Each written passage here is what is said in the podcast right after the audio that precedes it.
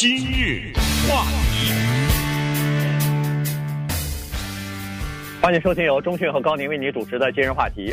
呃，在美国的这个黑人的命也是命的这个运动啊，反对警察暴政的这个各种各样的抗议活动呢，已经蔓延到海外去了哈。在欧洲有很多的地方，呃，也开始响应了，呃，包括德国呀、法国呀、英国啊。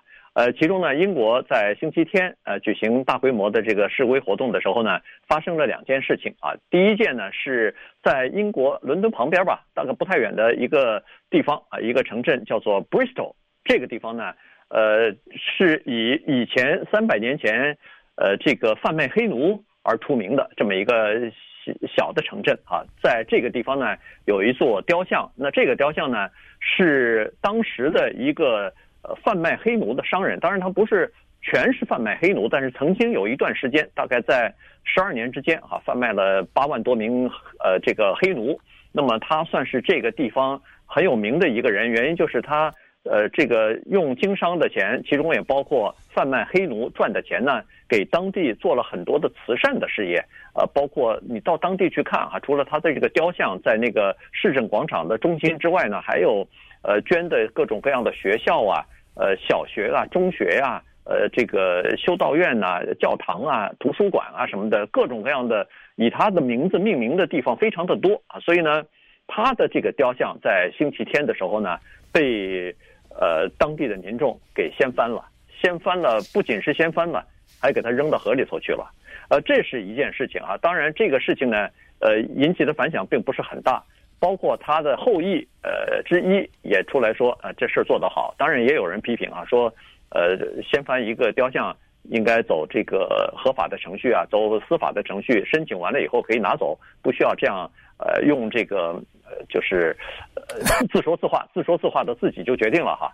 那么，但是另外一个人的雕像受到涂鸦呢，这件事情呢，在英国就引起了，呃，截然不同的反应了。嗯。呃，今天呢，给了我们这么一个难得的机会来聊一聊。其实这个事儿啊，在美国呢颇具争议，而且在不久以前，有没有一个礼拜啊，就是美国南北战争期间，南方的总司令 Robert E. Lee 李将军他的雕像被拆掉的这件事情。嗯，对，在弗吉尼亚，我们也知道，在美国内战的时候，弗吉尼亚是南部的大本营，他的那个城市 Richmond。那我对这个城市非常熟，叫李世满，中文翻译，古老的翻译。呃，后来有一个新的翻译。如果成的话，那就是就是一度它是南方的首都啊，对不对？对。那你就想想这个地方多重要。那李将军呢？他的雕像，呃，高耸入云，这个有点夸张了啊，就是高高的矗立在那儿，但是被扳倒了。呃，但是绝对是非常高的，那个光是基座就非常高，差不多五层楼吧，站在上头，对，五层楼这么高，呃，是非常的高，所以这个就是一个挺有意思的话题。这个这个话题怎么说它有意思？你想一想，南北战争期间，捍卫奴隶主、捍卫南方这些庄园主的这个人，而且他手上沾满了鲜血，那死的人那何止成千上万？那为什么美国会有这样一个雕像，而且让他待到二零二零年呢？一八六几年的内战，如果再往前推，这个奴隶制的时代什么之类的，他为什么让这样的一个人有一个雕像呢？刚才说的英国的布里斯托这个地方，Bristol，这个人的名字叫 Edward Colston，他为什么会有一个雕像呢？如果他是就一个倒卖黑奴的人，八万人，你知道死了多少吗？对不对？你知道这些黑奴从非洲运过来的时候，他们在海上是什么样的经历吗？这些黑奴他在家里没有姐姐吗？没有弟弟吗？没有妈妈吗？这些黑奴当他们被贩卖到欧洲其他地方的时候，那一秒钟他们可能不是可能了，就永远见不到他们的亲人。然后这还不说，这些黑奴拿过来的时候，他们的价值是体现在。几乎是免费的劳工，他们有一点成本，你得给他吃饭，呃，你不吃饭，他没办法给你干活。除此之外，他创造的价值才能使你有能力去赞赞助那些学校啊，才给你捐款呢。所以这些呢，都是我们今天要想小小的探讨一下的这个问题，因为它是现在新一波的民权运动的一个衍生的产品，实际上把美国的一些南北战争期间也好，或者一些有争议的人物的雕像给他扳倒这件事情，并不是发生在这有有好几年了啊，这这这个事儿有好几年了。但是现在呢，又来了新的一波，就是要扳倒。那么首先的问题就是为什么会有这些人的雕像？这就是为什么包括英国的现在的首相，呃，英国 Boris Johnson 呢？呃，美国的川普总统啊，大声的几乎说，呃，此做法不太不能呃支持啊，他坚决反对把这些雕像，包括奴隶主啊什么这些，坚决反对把这这些雕像给拆除。这些是什么做法？这些是叫暴民的暴民的做法。你看那个视频，这帮人把那个雕像往河里扔的时候，嗯，那不就是暴民吗？呃，在你带带上引号也好，就是给你的感觉就是。一些无法无天的人拿着绳子哗啦的一下把他那个雕像给弄倒，就然后拖着，然后扔到河里的时候，哎，大家齐声欢呼，一大圈人围着那个河的河岸边上在这欢呼。呃，那么咱们就聊这个问题。呃，几年以前吧，我从呃很多年以前了，我从波士顿回来，今日话题跟高宁我们俩聊起来。我去波士顿康考德这个地方啊，大家都知道这是美国革命的发源地啊，打响的第一枪啊什么之类的。你一走进去，我当时在节目里讲过，第一个看到的就是一个墓，这个墓上写这是什么呢？是以第一个在这个地方被打死的英国士兵的墓，那个人叫什么？怎么回事？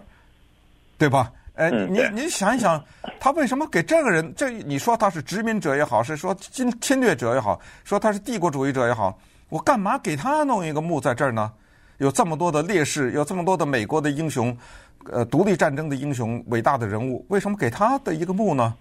但是，呃，怎么说呢？就是你看到这个的时候，你很感慨，它这里面有很多的文化，像你很多的文化和对一些事情的理解哈，和包括对历史，你站在那时候，真的用句俗话说，那个历史就叫扑面而来啊，呃，啪的一下就走过来。像高宁，你去欧洲过很多的国家，我相信你有这种观察，就是。雕像文化，这个不是华人的文化。也就是说，我们从小到大没有大街的小巷到处看到雕像，没有。但是欧洲到处都是，对吧？确实，确实。嗯。呃，其实这个东西呢，你必须要这么说，就是你要以历史观来看啊。也就是说，呃，美国这么多的这种雕像，有的时候你突然发现，哎呦，这是独立战争时期的。刚才说的，你说的。那个康霍尔的那个英国人的一个墓什么的，照理说这是个殖民者啊，这是美国是他们的殖民地啊，当时对，对呃对，推翻这个殖民者，怎么还给他弄一个呃像是纪念一样的？哎，美国他是这样，他他他他有这种历史观啊，他就是说在这个问题上呢，实际上他说是这么说，咱们在这很多的历史书当中都看到了美国独立战争艰苦卓绝，打了八年什么的。其实他对英国人的仇恨没那么大，也就是说，八年，呃，独立战争下来确实是艰苦卓绝，哎，但是最后胜利了，而且最后这个在独立战争当中死亡的人数并不是很多啊，就是大概不到一万人，呃，八八千来人可能就就就这么多人死亡。当然那个时候北美大陆人数本来也不太多，哎，大概也就是几百万人，可是呃不到一万人死亡，那么再加上。呃，毕竟还是同文同种，我觉得这个是一个很大的问题。再加上就是美国的南北战争和美国的内战，那个死亡人数确实是很多的。南方跟北方的打仗，呃，这个是死亡人数超过了越战啊，超过了这个韩战，呃，美军的死亡人数，呃，几十万人死亡。可是问题是这样子，就是说，最后美国的这个南北战争的定义，就是说。自家的兄弟之间的战争而已。在战后，林肯总统当然他最后留的言就是说不要报复，不要对南军呃进行报复。所以呃，这个 Robert E. Lee 将军在受降的时候，最后也最后好像也没有被判入刑呃入狱啊。然后他也是后来还担任大学校长啊什么的。呃，再说了，他是。他的这个雕像啊，刚才说的只是在弗吉尼亚州的一个雕像，呃，被移除而已啊。其他地方还有他的雕像呢，包括西点军校还有他的雕雕像呢，因为他是西点军校的杰出的这个校友，同时又担任过西点军校的校长。在南北战争期间，有多少南方和北方的将将军将领都是他的学生啊。所以呢，当时林肯总统最早的时候，根据记载是找他想要当当北军的总司令的，对，结果他结果他拒绝了。第一，他第一他不是一个支持他不是一个支持奴隶制的人啊，他首先他是反对奴隶制的。那为什么会率领南军打仗呢？原因就是他是弗吉尼亚人，他是他说我不能去，呃，到北军去担任司令去打我家乡的人去，所以呢，他就在这种情绪或者是这种，呃，这个呃，就是这种叫叫什么呃老乡这种哎，就是这种情怀下，他去担任的南军司令和北军去打仗去了，所以。必须要了解这段历史才行。呃，相反，其实你从另外一个角度讲，咱们这个北边就是格兰特将军嘛，对不对？啊、对。呃，Ulysses Grant，呃，Grant，呃，后来他做了美国总统。就是说我感觉啊，多多少少有点，有点不不是太多了，有点像毛蒋之争。我多多少少，当然毛蒋之间的这矛盾就。呃，没有可能变成有雕像的这个，这可能，这这这这这这没有可能哈。呃，但这当然这里面有文化的传统啊，有我们对于历史的理解什么。但是，呃，我们今天就好好聊聊这雕像这回事儿。我就是说，我在波士顿看到那个英国人的墓，我非常感慨。呃，我比如说你要有人要移除这个墓，我就是我肯定不同意。啊，就我是觉得那个英国人，我忘了他叫什么了啊，就是那个英国人那个墓呢。他让你看到，其实历史有的时候，呃，怎么说呢？如果是客观的写的话，历史又当然很难客观啊。呃，尤其是我们从小到到大学的历史，他总是有一个观点在里面，就是他总是告诉你谁是坏人，呃，谁是好人，你知道吗？呃，他一定有有这种观点。当然我，我这这是这个话题不不往那儿扯了啊，不是说英国人侵略是好人，我只是说呢。如果有时候能够比较冷静和客观和理智的看待历史的话，实际上，它对于消解未来的民间的仇恨是有帮助的。那好，那稍等我们再来看看，呃，美国的雕像怎么就到了英国那儿去拉雕像去了？呃，拉倒了以后，为什么丘吉尔却产生了这么大的争议？今日话题。欢迎继续收听由中讯和高宁为您主持的今日话题。这段时间呢，我们跟大家聊一下这次的这个游行抗议呢，呃，扳倒了一些雕像啊，有的是扳倒了拉呃推到河里去了，有的是就是移除了啊。呃，弗吉尼亚州的呃 Robert Lee 的这个雕像是被移除，呃，然后放到一个合适的地方吧，他并没有把这个雕像毁掉，而是呃不放在那个广场上了。那么刚才说了，其实这个呢是一种情绪问题哈，在我们华人当中，有的时候不是特别理解，因为我们华人在历史当中哈，几千年的历史当中，只要是作战方，基本上都是敌对的，就是这是敌人啊，我们可以拿起枪来，相互之间杀伤对方，这个是这不是敌人是什么呢？确实是敌人，但是在美国的南北战战争当中。这种情绪呢，没有那么激烈哈，当然是，呃，各自为自己的呃信仰或者是为自己的这个土地而战。可是问题在那个时候呢，呃，在北方军马上就要胜利的时候，大家都在举行庆祝，呃，好像觉得哦，我们已经胜利了。在这种时候，林肯当时就说了，我们没有什么可以庆祝的，因为对方是我们不是敌人，是我们的兄弟。是他，他是这种观点。那个 Grant 将军在受降的时候也是也是这样的。呃，当时 Robert Lee 将军是呃就是投降的，就是投降了嘛，他就已经战败了。然后他就提出一个要求，就是败军不受辱，败军不受辱啊！我不能你，我可以投降，我可以把我的指挥刀，呃，把我的所有的呃这个军人的荣誉全部脱下来，但是我的军人，我的士兵不能受屈辱。那李将那个 Grant 将军答应了，然后说是这些人要回去，要回回到自己南方的家里头。这些人都是家里头还要种地呢，还还还有家人呢。那说可以，那有的人甚至把马都骑走了。有的人说我回去的路上可能还有印第安人，还有这个呃野兽什么的，路途很远，能不能把枪带着？居然连枪都。有的人都可以带回去，还发钱呢？啊，对，还发钱让他路，哎，然后哎，然后发一张那个叫做这叫通行证还是什么？反正就是军队的临时的写一张，写了以后就就印出来以后油印了以后，每人一份揣回家去，不没有人可以对你们进行报复，因为你们参加了这个南军。呃，当时的情况是这个样子的，所以一放下武器以后，我们就不是敌人了，我们是兄弟，我们是呃同都是美国人嘛，所以这个这个这种情绪哈，这种呃。这种东西你必须要了解当时的历史，你才可以知道为什么 Robert Lee 将军的这个雕像会这么多哈，在尤其在呃南方邦联的这些地方有有很多，然后还有一些其他的呃这个南方将领的一些呃或者是纪念呃南方邦联的这些标志性的东西都还留着，呃就是这个道理。但是现在当然呃因为南方他是为了呃捍卫这个奴隶制嘛，所以到了现在以后。当然就显得格格不入了。嗯，呃，尤其是大的环境嘛，对不对？甚至有的人把这个引申到政治正确，对不对？呃，现在也大家都得走政治正确，那这家伙他的雕像在这，那是不行的。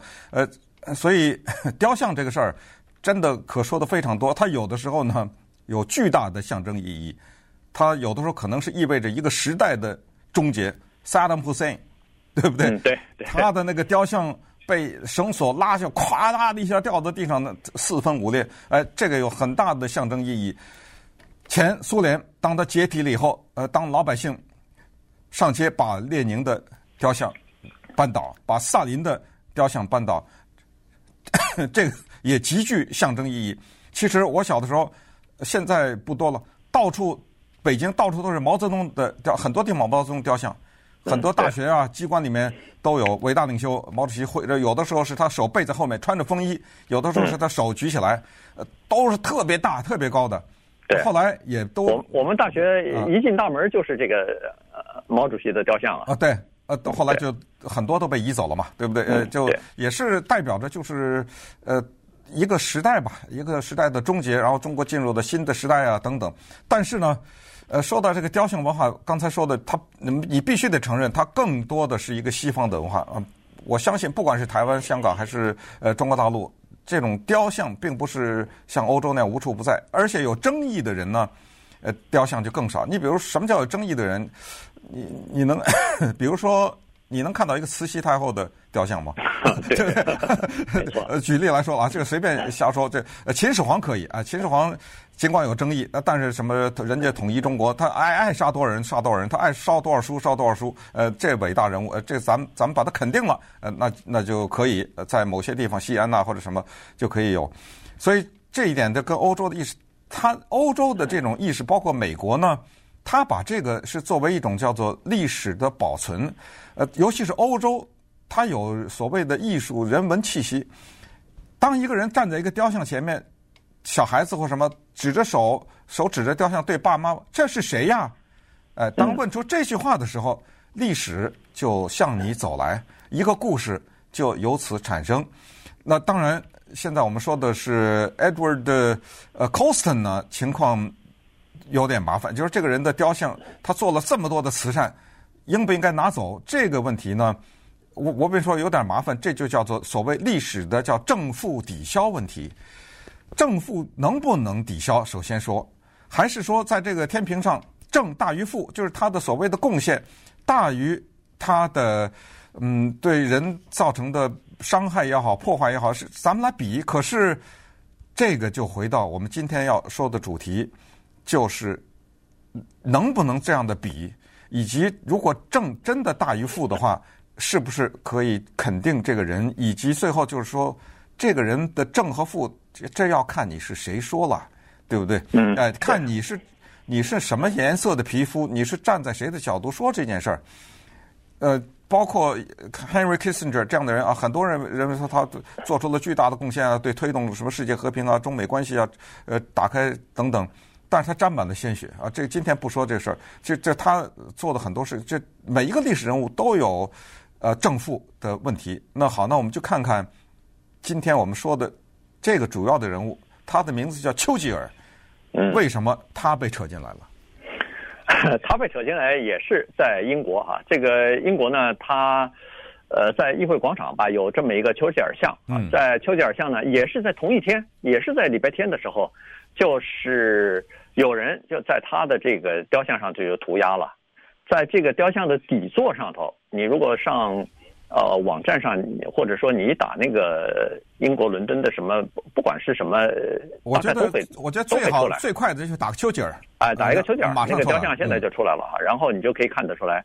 有人用那个喷喷黑漆啊，嗯，或者是黑的喷的那个颜料，在他的底座上写的，呃，他是一个种族主义者。对，然然后呢，还爬到上头去，在他的身上腰上又呃贴了一块袋子，呃一块牌子啊，上面写的是黑人的命也是命，啊、呃，大概就是就是这样的一个东西啊。然后这个呢，当然就在英国引起了很大的反响。和这个争议了，原因就是说，尽管丘吉尔他们也他们也承认啊，英国的尤其是历史学家什么的，他们也都承认丘吉尔是一个怎么说呢，是一个非常具有争议或者说是一个有瑕疵的明显瑕疵的这么一个伟大的人物啊，这个呃英国人都知道，但是他们依然把丘吉尔评为最伟大的英国人嗯呃之一啊，然后。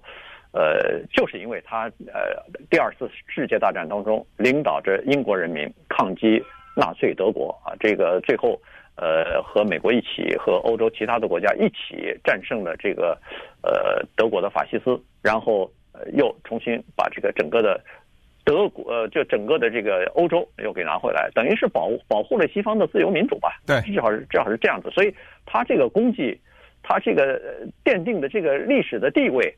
在哪儿呢？嗯，哎，那又回到我们今天要说的主题，叫做正负抵消的问题。呃，抵消多少？包括毛泽东都有三七开啊，对不对？这邓小平说的。对不对？呃，不是三七开，邓小平是是三七开，对对是三七开，呃、对是我现在，呃，对对是三七开，因为我脑子里想的另一个，我想的是呃关于那个所谓大跃进的问题，什么什么三分自然，什么七分人为什么之类，也这个三七开，呃，后来不是因为这个事情，毛泽东还道歉嘛，呃，这做了一个所谓自我批评、自我检讨之类的，呃，总之就是说关于三七开的这个问题，那么丘吉尔是什么人？丘吉尔。是勇气的化身，呃，这个大家知道，丘吉尔是一个智慧的化身，呃，这个人很有智慧。呃，丘吉尔呢，同时也是一个历史学家，啊、呃，他写的第二次世界大战史，呃，我那是六卷啊，有的是把它拆成八个，是获得了诺贝尔文学奖。你能想象吗？嗯、这么一个 这么一个政客，呃，这这么一个儒生啊，但是他能够叫决胜于千里之外啊，因为他运筹帷幄，所以呢，那个是这么一个人。但是刚才说的那个那些关于他的争议是没有争议的，也就是说，没有任何一个历史学家，甚至是英国的政客或者普通人否认他是一个殖民主义者，他是一个帝国主义者，他要他认为应该扩大英国的版图。呃，殖民地就是殖民地，绝对不能让独立。然后不光是不能让独立，呃，还要残酷的镇压。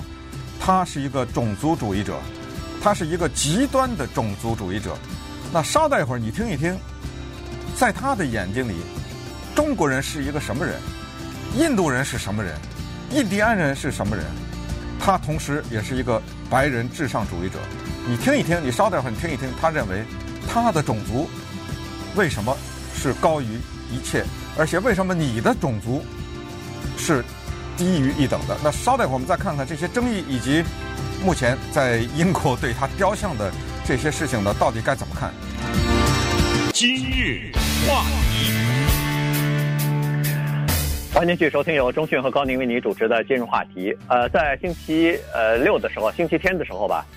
哎，星期应该是星期六，星期六，这个在哎，星期六的时候，呃，这个丘吉尔的雕像不是在英国呃被涂鸦了嘛？呃，说他是一个种族分子什么的。那么呃，这个事儿呢，在英国引起了蛮大的反响的哈。也就是说，大家在这个问题上的各个的各个人的角度是比较分歧的，而且反应比较大啊。大部分的英国人都认为说这样是不对的，因为呃，丘吉尔是他们心目当中的民族英雄哈，而且。星期六为什么重要呢？因为星期六刚好是六月六号，一九四四年的六月六号这一天，这个呃，美国在诺曼底登陆啊，这个是打响了，这叫第二次世界大战从盟军从这个防守转为进攻的一个转折点，就是诺曼底登陆啊，所以一直到这个解放欧洲嘛，对不对？哎，解放欧洲的这个呃，最后呃，二次世界大战的胜利就是从这儿奠定了反攻的基础啊，所以一直到现在七十多年了，还在一直在庆庆祝或者在纪念这一天呢。当然，这一天诺曼底登陆也是。呃，美军反正欧洲部队吧，也死了很多的人，因为你可以想象，在这个一片海滩上头去进行登陆，尽管美国在为了这一天做了很多的准备，做了很多的假象，打各种各样的间谍战，各种各样的这个，呃，让德军猜不出来到底是在在哪儿登陆，但是依然还是付出了惨重的生命代价。但是这一天，在欧洲来说，这是非常神圣的，在英国，在法国。在美国都在庆祝这一天，结果这一天刚好是应该是彰显这个丘吉尔他带领英国打反击战、抗战这个纳粹德国的最光辉的这一段历史，是他是人生当中，哎，居然他的雕像被人画上是这个种族主义。啊，英国人这时候就感觉到有点儿这个这口气咽不下去了。对，呃，有句话叫做“功大于过”啊，在这里头，英国人呢，在这个重大的问题上面，他们选择了功，也就是说，他们选择原谅丘吉尔，甚至有些人选择忘却。也就是说，在大量的宣传当中，电影也好，你看最近在这《Darkest Hour》嘛，对不对？啊，对。呃，最最前两年还有一个丘吉尔电影得到奥斯卡最佳影片提名。呃，就是选择呢，宣传的都是他的功的部分，呃，他的过呢不提，呃，久了以后，慢慢慢慢的几代人以后，闹跑就忘了，呃，其实用不到几代人。现在很多人说到丘吉尔都觉得英雄，可能都根本不知道他的种族主义的那一部分，呃，因为不再提及，也就被忘却了。所以，就现在这个就是问题。英国现在的首相 Boris Johnson 在二零一四年的时候写了一本书，呃，因为他。毕生崇拜的英雄就是丘吉尔，所以他那个时候写的这本书叫做《丘吉尔因素的 Churchill Factor》，在这个书的副标题叫“一个改变人类历史的人”啊，还不是英国历史，对不对？一个改变人类历史的人，呃，在这本书里对丘吉尔是大加赞扬，呃，当然。这这个书后来被历史学家指出有诸多的错误，但，是呃，但是大家公认就是这个书写的是不错啊。Boris Johnson 是一个非常有才华的人，这一点我们之前在介绍他的时候也有比较专门的介绍。那么我们就看看他的过到底是什么呢？先说小的啊，就是呃那个时代我们曾经在今日话题一集节目里讲过爱因斯坦的亚洲行，他去了中国，去了日本，去了一些国家，那对中国的。地方啊，对中国的人呢，那是叫叫做极致贬低之事啊，那基基础就是一无是处了啊，高度的赞扬日本。呃，这这个有机会大家到网上去可以看一看，我们今天就不讲了啊。基本上他只觉得中国人又脏啊，又丑啊，又又臭啊，又什么，反正全全是长得难看呐，什么之类的啊。这个就不这个地球，我记得印象很深，就是说这个地球上怎么有人看到这样的女中国人会有性欲，你知道吗？哎，他他这种话他都说出来，这这这这这没有不这都不是不女性啊，这一个个的。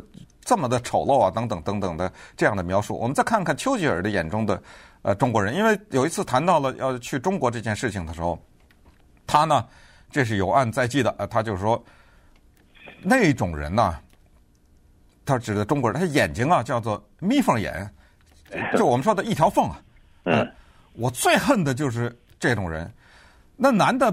还留了个猪尾巴 啊，就是那个那叫辫子吧，长辫长辫子，还留着个辫子啊，这就是劣等的民族啊！我既不喜欢他们长的那个样子，也厌倦他们身上散发出来的那种恶臭啊！呃，这我我也不喜欢他们身上的那种味道。当然了，他后来还，你要真的让我去看他们一眼的话，我就看看吧，也也无妨。啊、呃，他是是这么一种感觉，你听着，你听着，这是在开玩笑吗？呃，这不是开玩笑啊，呃，他这是他的肺腑之言，就像当年爱因斯坦在他的日记里的这种记录，他你骗别人可以，我们常话别骗自己，他没骗自己啊，那是他写的日记啊，嗯、对不对？对对、呃，所以是这么回事儿。对，那不是说光是对华人、对中国人看不起啊，他对其他的。呃，少数族裔的人，除了这个白人之外，他基本上都看不起啊。嗯、你比如说，他现在还有记录呢，就是当时他在好像是接受呃巴勒斯坦皇家委员会的一个跟他们的一个讲话吧，呃对谈啊。当时他就说起来，他说我不承认我美国我们对这个美国的印第安人。对澳大利亚的毛利人、土著人，嗯，呃，有任何呃犯的任何过错，他就说啊，他是说因为什么呢？因为，哎，我们是用更强大的种族、更高级的这个种族和更聪明的种族，呃，占领了他的地方，他取代他，这有什么错啊？嗯嗯，对，该杀，这一句话就是该杀，就这样。呃，对，这些人绝对是呃比我们低不知道一一等，还是可能还不低的不止一等的，所以我们去。应该是是他们的福气，他他这个殖民主义的这种思想就已经出来了，除了种族主义之外哈，所以他说我们占领这些地方是没有任何呃过错的啊。对，这个人是这样，就像我们之前在节目里讲，就是当你给自己一个解释也好，一个开脱也好，就是当你理直气壮的认为你是站在一个更高的地点讲话的时候呢，你就最终的结果。不重要，结果就是他说什么，最终是他导致的那个行为。呃，就是因为我有了这一套理论的支撑，所以我可以做下列事情。你比如说，对印度人，印度多少年来是他们的殖民地，他一丝一毫都看不起印度。我我们知道，印度是世界几大文明的发源地啊，对不对？在印度那个出了多少伟大的人物，对不对？但是他说了，他说印度，我告诉你，这个国家的人。兽，就是野兽啊，而这儿的人就是兽，和兽人一样，野兽一样。他们的宗教啊，是野兽的宗教。这话说的，为什么说有必要提呢？是他的有一句话没说，就是我的宗教高于他的宗教，不就这意思吗？呃，对不对？哎，我这是人的宗教，他那是野兽的宗教。那人家说了。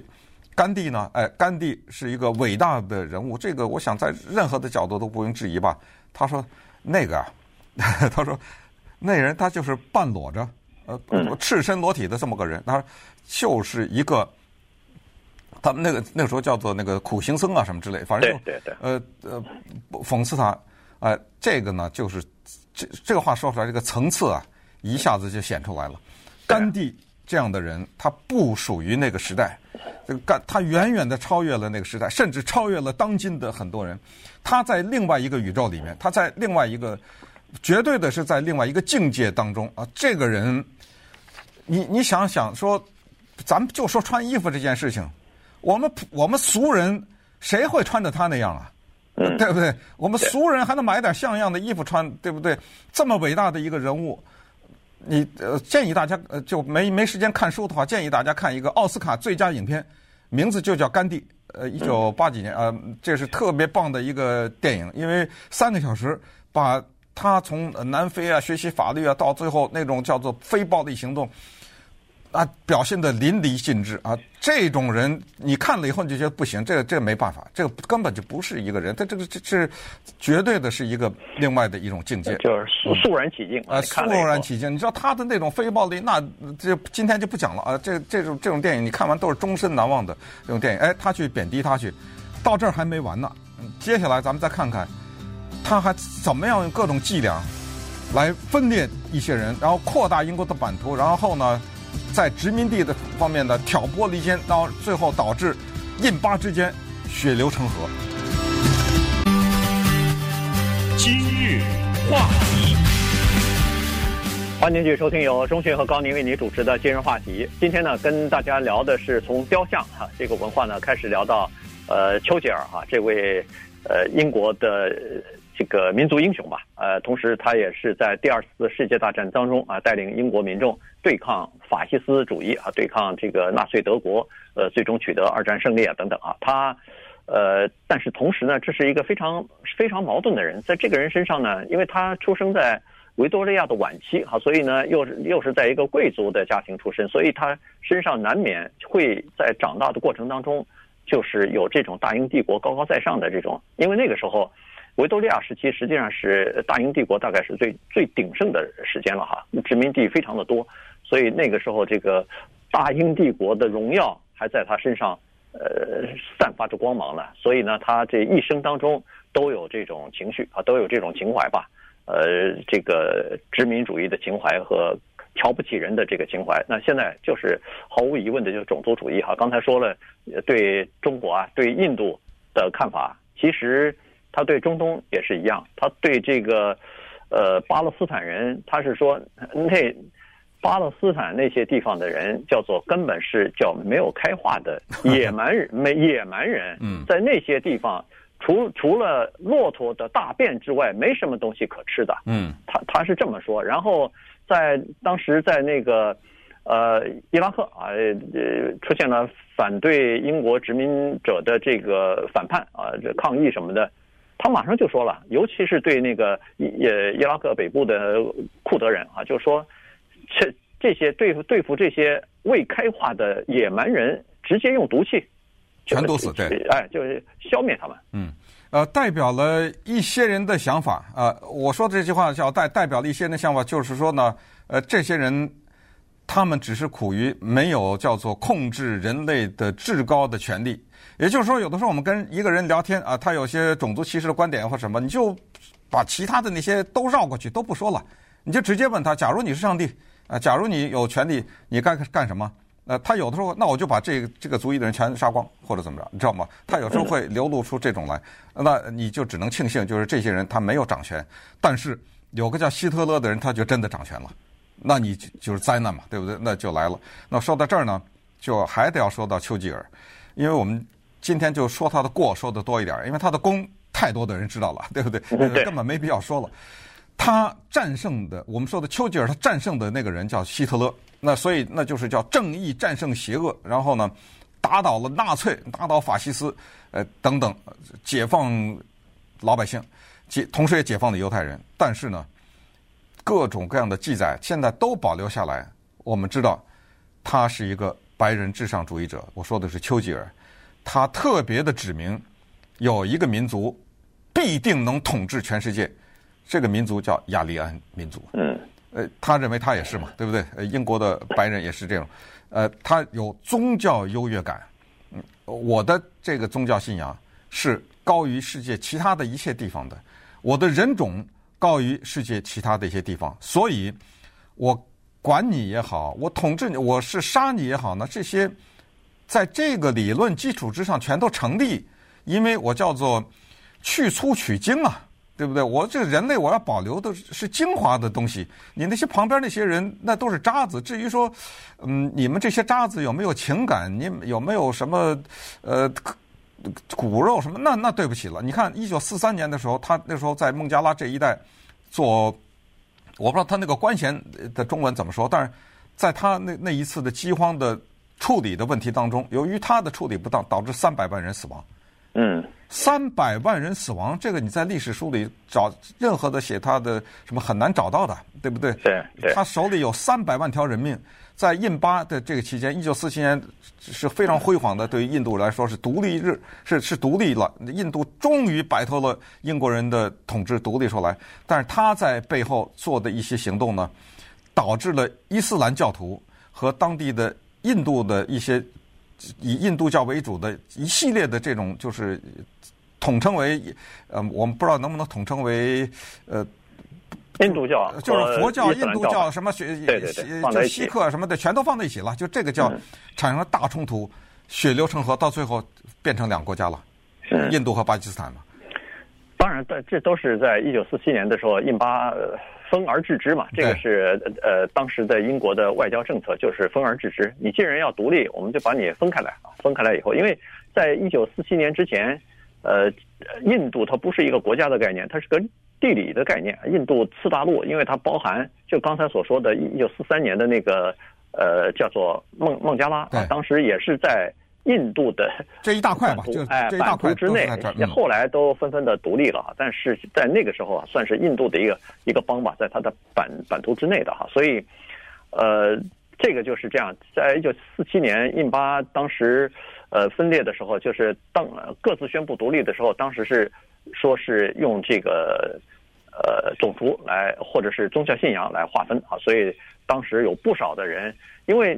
他没办法一刀切呀。在有些呃邦里头，他既有印度教的，也有伊斯兰教的。那如果要是伊斯兰教的，你要回到那个回到这个巴基斯坦去啊？那在这种情况之下，这些印度呃，就是你在另外的一个占多数的那个宗教里边生活的那些人就惨了。这些人走的时候，沿途被抢，沿途被杀，然后呃。光是在这个分离的过程当中，光是在这个独立的过程当中，可能有五十万到一百万人就就死了，惨死了，他们的财产什么的全部被人家给抢走了，瓜分了。嗯，你想想，就是这个里面，它这个人类的历史为什么鲜血流的不不光是成河了，我觉得汇成大海了哈，因为他他就这么个原因，我信这个教，你信那个教，我杀了你。